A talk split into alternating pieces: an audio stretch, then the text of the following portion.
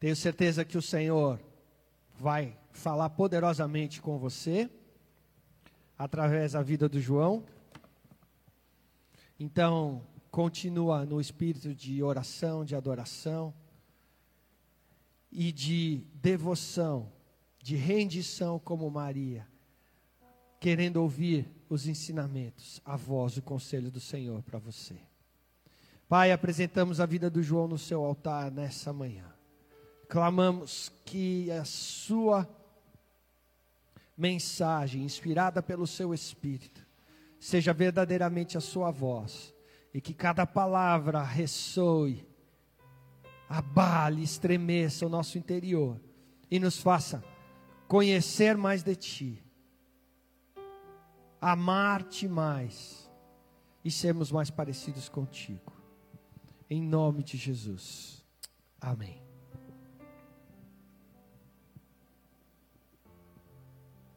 Amém. Amém. Mais de ti, Senhor. Mais de ti e menos de nós, como cantamos. A ceia é um memorial, é um lembrete de que o sofrimento é parte da honra de que o sofrimento é parte do plano e da glória de Deus. E nas cartas do Novo Testamento, existe um apelo a perseverar durante o sofrimento, não simplesmente como uma forma de provar e suportar as coisas por amor a Deus, mas em um sentido de que o próprio sofrimento é a ferramenta e o instrumento ao qual ou pelo qual Deus nos faz participantes da glória de Deus. Em outras palavras, é um privilégio sofrer pelo Evangelho. Não apenas suportamos o sofrimento, mas abraçamos o sofrimento. Porque Jesus abriu os braços por mim e por você. Porque naquela cruz Jesus abraçou o sofrimento como prova de amor. E vivemos dias difíceis. Vivemos momentos de dor e sofrimento. E a tendência natural é conforme passa o tempo, a nossa expectativa é que o tempo alivie a dor e o sofrimento. Então, cada vez mais e cada dia mais, as nossas expectativas são de que o sofrimento termine. Mas, como eu disse na minha primeira pregação desde a quarentena, e como trouxe a Glaze, em um versículo na reunião de oração pré-culto. Precisamos despertar o espírito, a mentalidade, a intencionalidade de peregrinos nessa terra, colocando a nossa expectativa não para que se encerre a dor e o sofrimento de forma a nos proporcionar conforto e comodismo, mas na expectativa do retorno de Cristo da vinda do seu reino, da manifestação do teu reino. E então findará toda dor e sofrimento. A Gleise compartilhou o Salmo 84, como são felizes os que são peregrinos de coração. E essa manhã eu quero, de uma certa forma, no, lembrar desta palavra, lembrar dessa expectativa, dessa esperança, de que enquanto estivermos neste mundo, a tendência é as coisas serem cada vez mais difíceis. A tendência é mesmo que encontrarmos soluções para os problemas de agora, virão outros.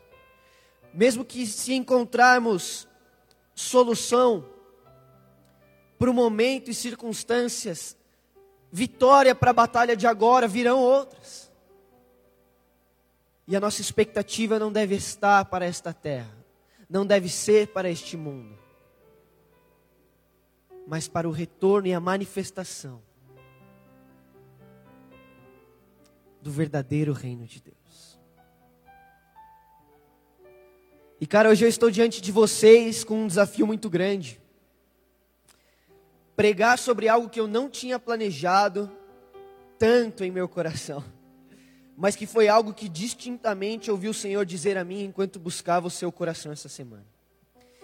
Enquanto orava por esse domingo, ouvi o Senhor me dizer de forma clara, Lucas 13, 22.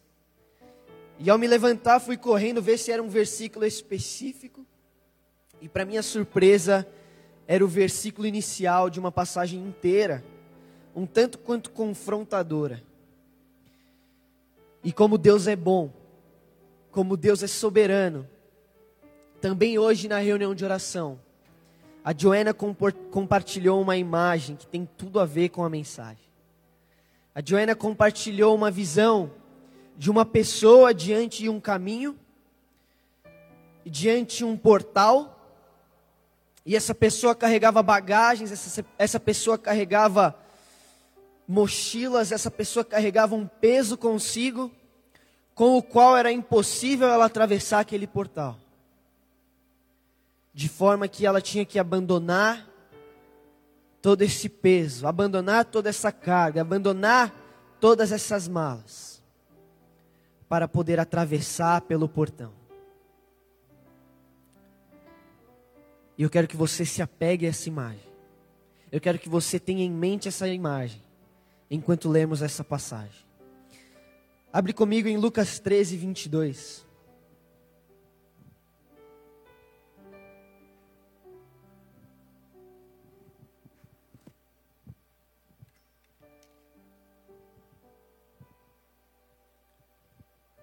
Lucas 13, 22, nós vamos ler até o versículo 35. A palavra de Deus diz assim: Jesus foi pelas cidades e povoados ensinando ao longo do caminho em direção a Jerusalém. Alguém lhe perguntou: Senhor, só alguns poucos serão salvos? Ele respondeu: Esforcem-se para entrar pela porta estreita, pois muitos tentarão entrar, mas não conseguirão. Quando o dono da casa tiver trancado a porta, será tarde demais. Vocês ficarão do lado de fora, batendo e pedindo: Senhor, abra a porta para nós. Mas ele responderá: Não os conheço, nem sei de onde são. Então vocês dirão: Nós comemos e bebemos com o Senhor, e o Senhor ensinou em nossas ruas. E ele responderá: Não os conheço, nem sei de onde são. Afastem-se de mim, todos vocês que praticam o mal. Haverá choro e ranger de dentes, pois verão Abraão, Isaque, Jacó e todos os profetas no reino de Deus, mas vocês serão lançados fora. E virão pessoas de toda parte, do leste e do oeste, do norte e do sul, para ocupar seus lugares à mesa no reino de Deus. E prestem atenção: alguns últimos serão os primeiros e alguns primeiros serão os últimos. Naquele momento, alguns fariseus lhe disseram: Vá embora daqui, pois Herodes Antipas quer matá-lo. Jesus respondeu: Vão dizer àquela raposa que continuarei a expulsar demônios e a curar hoje e amanhã, e no terceiro dia realizarei meu propósito. Sim, hoje e amanhã e depois de amanhã devo seguir meu caminho, pois nenhum profeta de Deus deve ser morto fora de Jerusalém.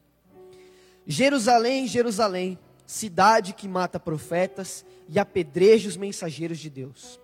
Quantas vezes eu quis juntar seus filhos como a galinha protege os pintinhos sob as asas, mas você não deixou. E agora sua casa foi abandonada, e você nunca mais me verá, até que diga: Bendito é o que vem, em nome do Senhor. Vamos orar mais uma vez. Senhor Deus, foi o Senhor quem colocou essa mensagem no meu coração. Foi o Senhor que confirmou essa mensagem pela comunhão e pela igreja. Foi o Senhor Deus que reafirmou o seu desejo pelas canções que hoje entoamos. Apaizinho, e eu oro para que a tua palavra não se apoie no meu discurso ou no meu entendimento, mas atinja e penetre no coração e espírito de cada irmão conectado, pelo poder do teu Espírito Santo. Senhor, faz-nos hoje a igreja que abandona todo o peso, que abandona todo o eu, que abandona todo o pecado, para cruzar a porta estreita. Faz no Senhor a igreja que ama o teu nome, que reconhece o teu senhorio e que é apaixonada pelos teus caminhos. Senhor, fala conosco esta manhã. Em nome de Jesus. Amém. O título da minha mensagem hoje é O problema não é o caminho. Senhor, só alguns poucos serão salvos. Se fôssemos interpretar segundo a compreensão moderna da salvação, pensaríamos ser esse personagem misterioso de um dos povoados do caminho de Jerusalém, um judeu calvinista, tentando provar a seus colegas a sua visão própria teológica. Mas há muito, há muito mais por trás dessa pergunta, nessa passagem certamente confrontadora, do que um debate acerca da salvação. Até porque a própria compreensão judaica de salvação e a própria descrição de Jesus ao longo dos evangelhos sobre salvação iam muito além de uma experiência de vida após a morte, como nós entendemos muitas vezes. E assim como Jesus parece ignorar essa curiosidade humana sobre o privilégio da eleição, deixemos de lado também os nossos pressupostos para entender de forma mais ampla o que essa passagem significa e como o discurso de Jesus fala a nós nos dias de hoje. É interessante notar que Jesus não responde à pergunta se poucos ou todos serão salvos, se só alguns estarão no reino de Deus. Tampouco diz quais seriam as condições para tal salvação. Ele simplesmente encoraja o seu ouvinte a se esforçar para que esteja entre os que desfrutam da salvação. Pois muitos tentarão entrar, alerta Jesus, mas não conseguirão. Um discurso um tanto quanto duro, produzindo até por muitas vezes uma percepção de um Deus severo, quando imaginamos um ser todo-poderoso que não permite a entrada daqueles que alegam ter estado com ele. Mas longe de ser uma evidência de um Deus cruel, as palavras do Evangelho de Lucas, que ressoam o Sermão do Monte em Mateus 7, mostram um Deus paciente, misericordioso e generoso, quando consideramos todo o propósito da salvação e a inclusão do que mais tarde Jesus descreve como os últimos que se tornam os primeiros, a saber, nós, os gentios. Em Mateus 7,13, as palavras similares a Lucas 13, Jesus diz: Entrem pela porta estreita, a estrada que conduz à destruição é ampla, e larga é a sua porta, e muitos escolhem esse caminho mas a porta para a vida é estreita e o caminho é difícil, e são poucos os que o encontram. Jesus chama o caminho para o céu de porta estreita ou caminho apertado, não porque de Deus tivesse falta de generosidade em querer salvar a todos. Segundo Pedro 3 nos diz que ele é paciente por causa de nós não deseja que ninguém seja destruído, mas que todos se arrependam. Então o problema aqui não é a paciência, a misericórdia de Deus, mas a dificuldade deste caminho reside no fato de que na prática muito poucas pessoas conseguem renunciar a si mesmos para buscar a Deus. O problema não está no caminho. Ravi Zacarias, um renomado apologista indiano, naturalizado norte-americano que faleceu esse ano em março devido a um câncer, muito conhecido por sua apologia, ou seja, a defesa que fazia do evangelho, principalmente em debates universitários. Uma vez foi perguntado se Deus é um Deus tão bom e amoroso, por que o caminho para o céu é tão estreito? Em resposta, ele disse: pela mesma razão que só existe uma lei da gravidade. Toda verdade absoluta é por natureza restritiva e por si impõe limites de sua operação que permitem definir o que está ou não debaixo de tal verdade. E seguiu dizendo: Mas eu sei que você não esperava uma resposta técnica, e a sua pergunta é, na verdade, por que Deus não aceita em seu reino aqueles que se esforçam em ser bons de acordo com sua consciência? E a minha resposta é: para mim, o caminho de Deus não é nada estreito, e sim misericordioso.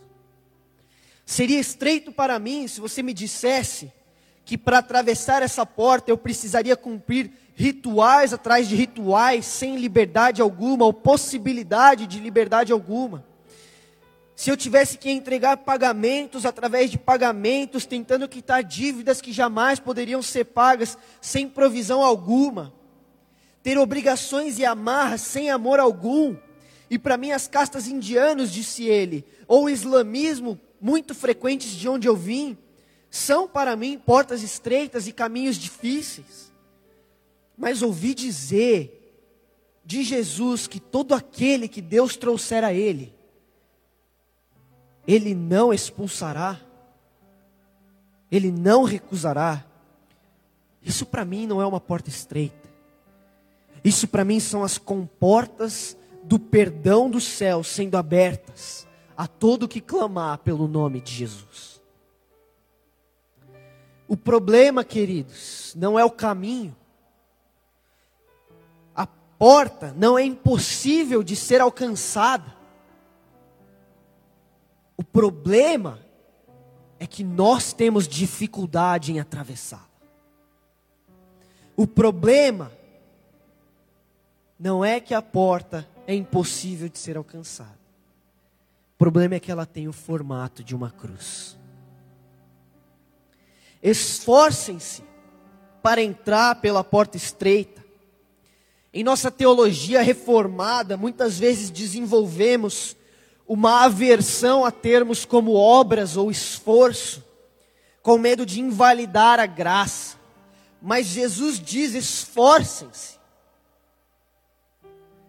E vale dizer que, em nossa concepção, muitas vezes colocamos como antagonistas, como opostos, fé e obras, graça e esforço, mas eles não são opostos.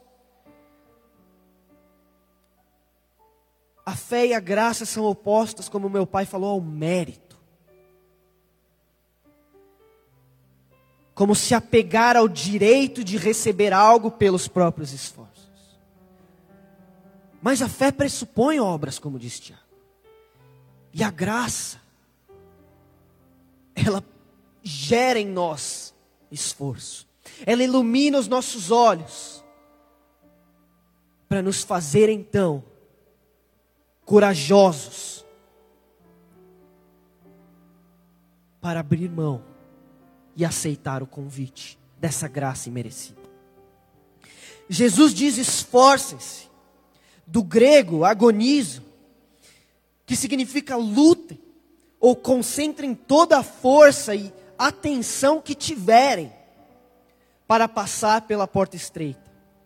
Esforcem-se, não no sentido de que a salvação vem pelas nossas obras e força própria, mas entendendo que é preciso coragem e força para negar a si mesmo e se render ao senhorio de Cristo.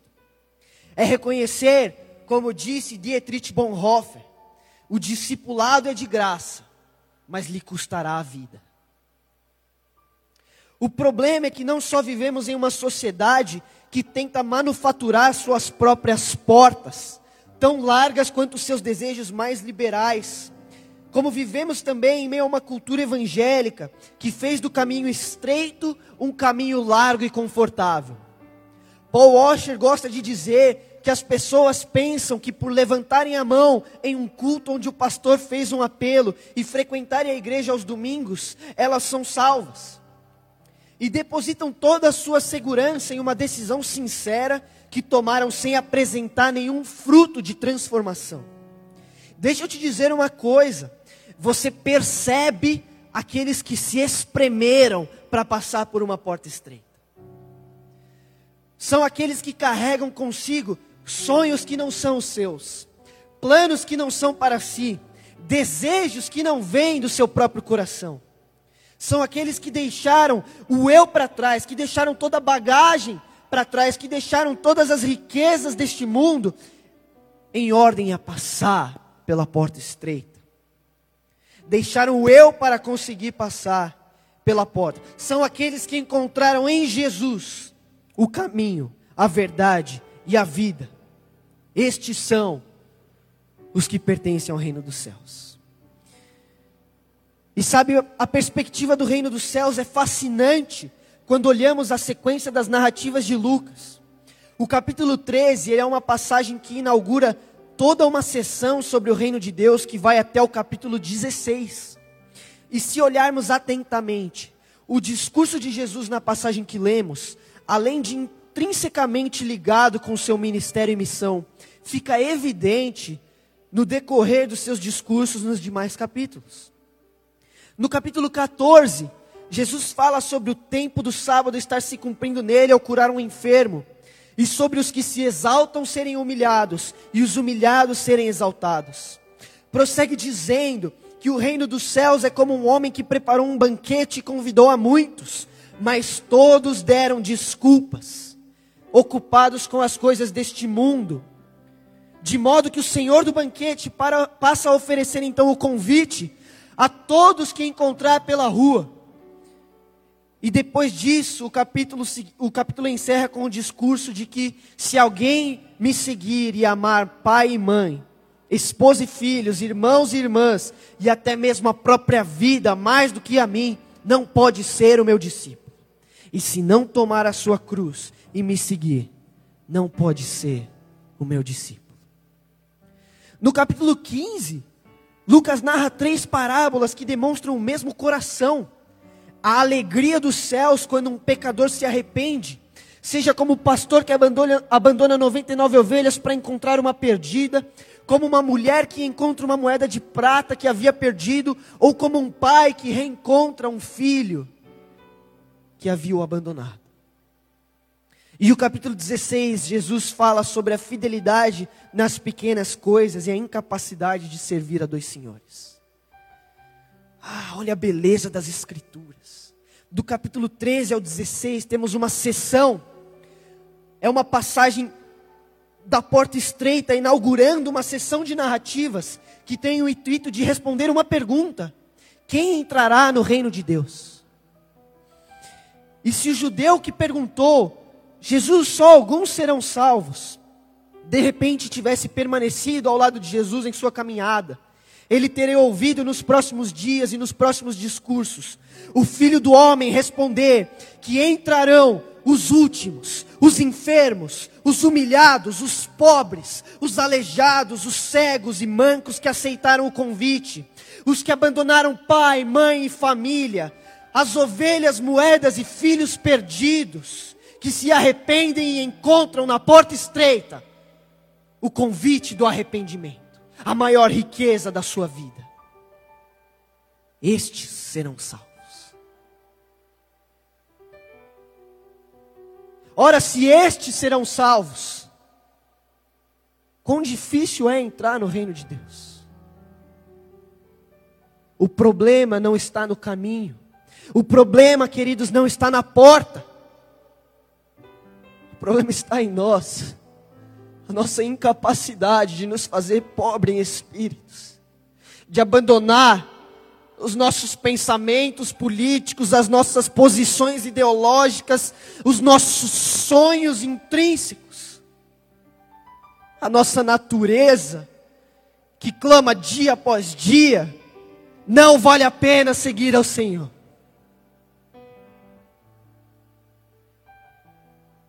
Senhor, só alguns serão salvos. Eu te digo quem será salvo. Aqueles que atenderem o convite do banquete. Aqueles que reconhecerem a sua pobreza. Ah, o problema, queridos, não é o caminho. O problema, irmãos, não é o tempo que vivemos, não são as brigas políticas, não são as circunstâncias ou a diferença de épocas. O problema é que nós, vez após vez, aceitamos o convite do orgulho, da vaidade, da independência, para correr atrás de banquetes que não tenham sofrimento e desconforto. O problema é que queremos adaptar os caminhos de Deus, alargar um pouco a estrada e passar um óleo na porta para ela abrir mais fácil. Temos que lembrar que o discurso de Jesus em Lucas 13 foi, como destacou bem o discípulo, o autor, aliás, a caminho de Jerusalém. E esse é um detalhe importante. Porque Jesus está falando a um povo judeu que aguardava uma libertação de Deus, uma libertação do seu povo escolhido, e termina com uma expressão de desapontamento, de tristeza de Jesus sobre Jerusalém que se recusa a se arrepender de seus caminhos e não consegue, portanto, passar pela porta estreita e entrar debaixo das asas daquele que tão amorosamente foi ao seu encontro. Curioso e mais uma vez a beleza das escrituras, que a passagem começa com o destino de Jesus a Jerusalém, como fazia o sumo sacerdote no povo de Israel. E termina com o discurso dele, lamentando sobre Jerusalém, que não o recebeu. Infelizmente, uma pregação é pouco para aprofundar todo o contexto histórico e todo o peso da afirmação de Jesus nos mínimos detalhes. Mas se pudesse interpretar Lucas 13, e na verdade muito da vida de Jesus diante dessa esperança e expectativa de Israel, eu intitularia de A Última Chamada. E últimas chamadas são assustadores, cara. Ano passado, em nossa viagem para o Fort 12, na África do Sul, eu e o Deco voltamos sozinhos. E digamos que ele tem, o meu irmão tem bem mais experiência em aeroportos pelo tanto de viagens que fez em seu ano como missionário. E na volta para o Brasil, ainda em Johannesburgo, estávamos em cima da hora, mas eu vi uma lojinha com uns presentes da hora e eu pensei, pô, acho que dá tempo, hein? Selecionei o mais rápido que pude algumas lembrancinhas, o que em si já é um milagre para mim e corri para a fila com um tempo de sobra. Problema é que tinha um abençoado na minha frente, querendo embalar dois ovos gigantescos de pterodáctilos africanos, sem pressa alguma. E conforme o tempo foi passando, meu coração começou a dar uma acelerada, a perninha já começava a balançar inquieta. Minha mente já fazia o cálculo do caminho até o portão e a velocidade que eu ia ter que atingir caso ouvisse a chamada do meu voo. E aí eu não sei se Deus ouviu as minhas orações ou se o cara da frente me ouviu pedindo a Deus para ele acelerar. Mas deu tempo. Deu em cima da hora eu saí da loja tranquilo e comecei a ir na direção do portão. Mas quando eu passei pela frente de um painel, as letras vermelhas, última chamada, do lado do meu voo, me fizeram começar a orar de novo. Puxei a mala para perto, comecei a correr, tentando não parecer tão desesperado. E só respirei aliviado, cruzando todo o aeroporto, quando eu vi o Deco me esperando na, na porta do portão e me filmando, dando risada. Últimas chamadas são tensas. Últimas chamadas não são agradáveis. E é esse o alerta da vida de Jesus a Israel. É esse o alerta de Jesus ao homem que pergunta: só alguns serão salvos? Dizendo: toma cuidado, porque muitos ficarão do lado de fora, porque perderam a última chamada. Muitos estudiosos afirmam que para compreender mais a identidade e a expectativa do povo de Israel, precisamos olhar para uma narrativa central da sua história, o Êxodo a intervenção divina através de um homem que liberta o povo escolhido das mãos de um império pagão, passando então a habitar em seu meio. E esse é o coração da expectativa de Israel, que se reclinava sobre as promessas de Isaías e tantos outros profetas, na esperança de um libertador político e militar, o Messias, que restauraria o povo de Israel e reconstruiria esse lugar onde Deus pudesse habitar com o seu povo, a saber, na expectativa deles, o templo em Jerusalém que há poucos anos antes de Cristo havia sido restaurado, reconstruído por ninguém mais, ninguém menos que Herodes, para ganhar favor e influência política com o povo. E muitas vezes a lente pela qual lemos o Evangelho é de Jesus vivendo de forma a provar que Ele é Deus, quando na verdade o que Ele está fazendo é demonstrar a todos que é assim que as coisas se parecem quando Deus está no controle. O caminho e a porta são estreitos porque o rei não vem como conquistador e dominador, mas como justiça em forma de misericórdia e paz não militar, mas pelo sangue que nos garante perdão. E Jesus dizer, e Jesus disse: Vão dizer aquela raposa a Herodes, aquele pretenso Messias e governador político, que continuarei a expulsar demônios e a curar hoje e amanhã, e no terceiro dia realizarei o meu propósito. Essa afirmação quase que enigmática é a conclusão de diversas outras passagens que falam sobre o reino de Deus nos capítulos anteriores também. Em uma advertência solene, Jesus diz aos seus ouvintes de que um dia poderiam ver Abraão, Isaac, Jacó, os profetas e pessoas do mundo todo assentados para comer no reino de Deus, enquanto eles mesmos seriam lançados fora. A carreira pública de Jesus é um tempo de cumprimento, o tempo através do qual a nova criação de Deus, sua nova realidade está sendo inaugurada na terra como é no céu, de modo íntimo e pessoal. No entanto, o povo de Israel poderia perder o voo por não entender a cruz como a porta estreita. E o mesmo alerta se estende a nós. E vemos toda a expressão de amor e tristeza de Jesus ao se descrever como uma galinha que tenta abrigar e colocar os pintinhos debaixo das suas asas. Cara, olha essa imagem. E a imagem aqui na cabeça de Jesus é de perigo, talvez até de fogo. É o instinto materno de proteção que cobre os filhotes com as asas para livrá-los do perigo. E eu já li até livros de autores contando histórias e relatos de incêndios onde tudo que encontraram na fazenda foi pintinhos vivos debaixo das asas de uma galinha mãe totalmente queimada que deu a sua vida para salvar os filhotes. Essa é a carga emocional da expressão de Cristo, que enfrenta as ameaças da raposa de Herodes, dizendo: Eu sei o caminho que eu tenho que passar, eu sei a porta estreita que me espera no formato de uma cruz. E eu estou chamando os meus filhos para entrarem debaixo da minha asa e receberem o meu amor e perdão. Tudo o que eles precisam é passar pela porta estreita, reconhecer a graça que eu ofereço.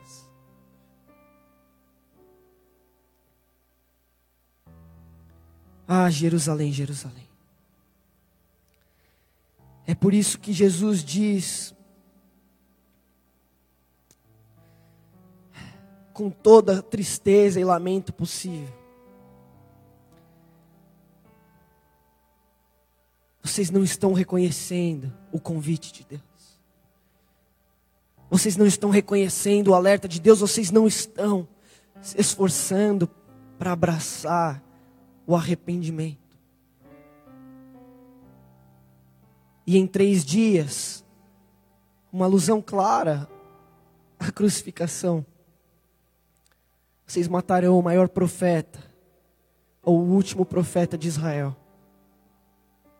em Jerusalém.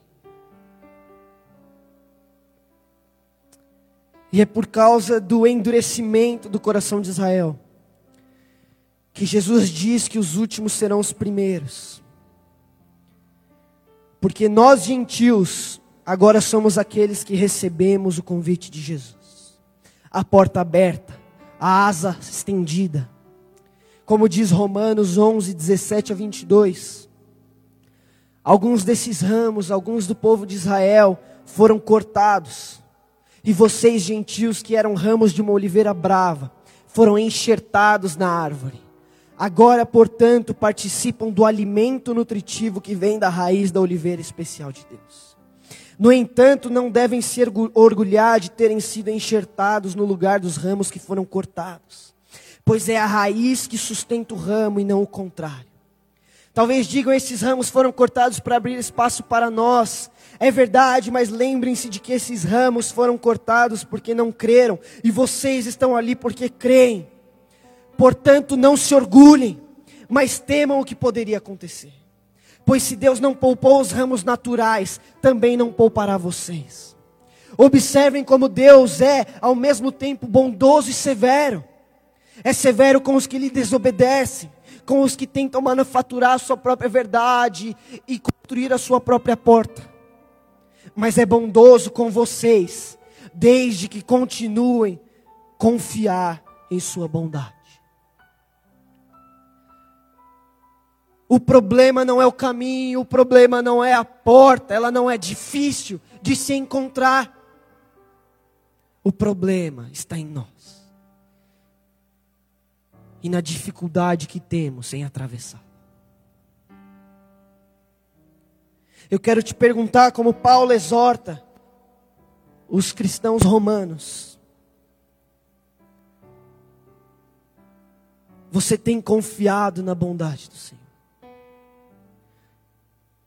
Mesmo diante das circunstâncias que vivemos. Os seus olhos estão além dessa terra, a sua expectativa está além desses dias. O seu coração tem depositado a sua segurança, não no seu emprego, não nas suas finanças, não na sua saúde, mas na cruz de Jesus Cristo. Você tem confiado na bondade daquele que estende as suas asas,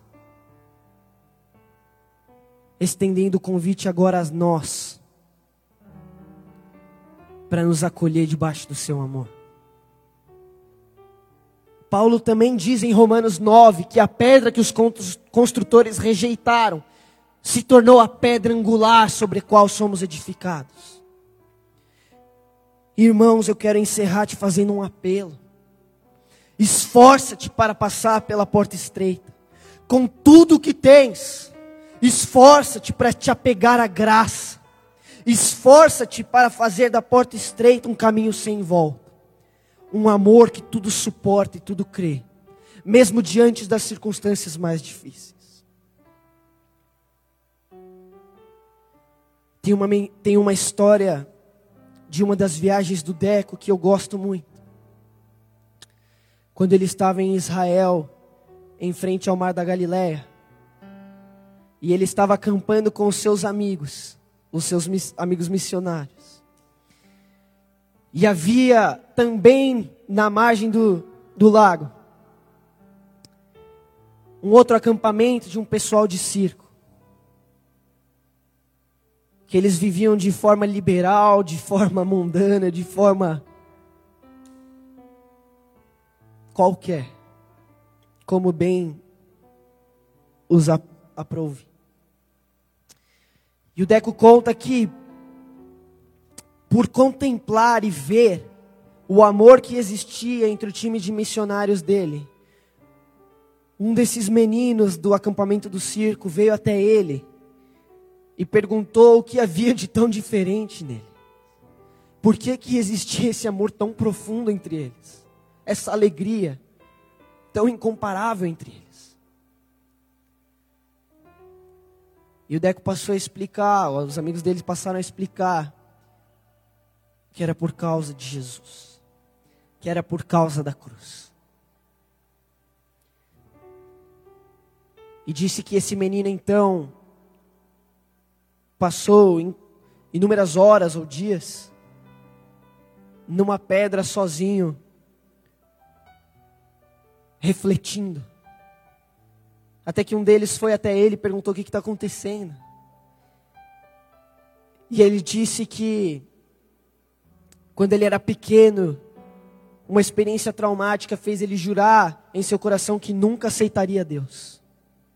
Que nunca consideraria a possibilidade de existir Deus.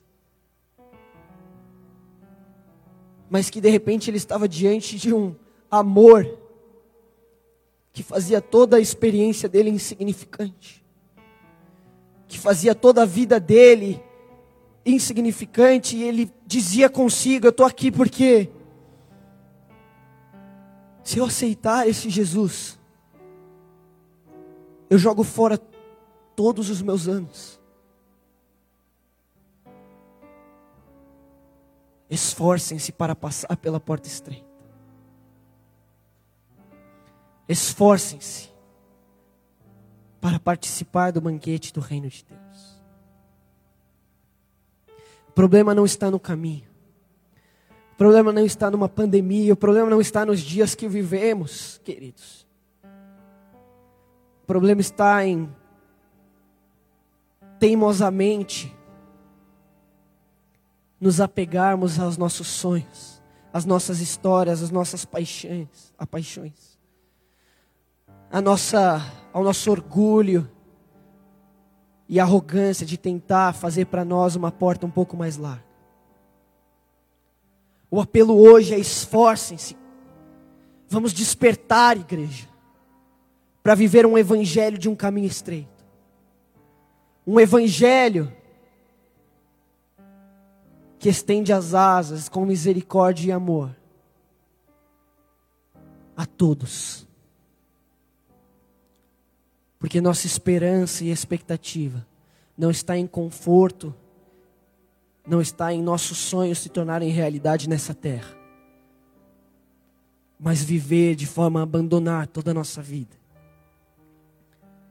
de forma a construir nossos sonhos, desejos e expectativas em cima da pedra angular, que para muitos é pedra de tropeço. Que nessa manhã o Senhor tenha te lembrado da simplicidade, mesmo que difícil, de seguir a Ele, de responder ao Evangelho.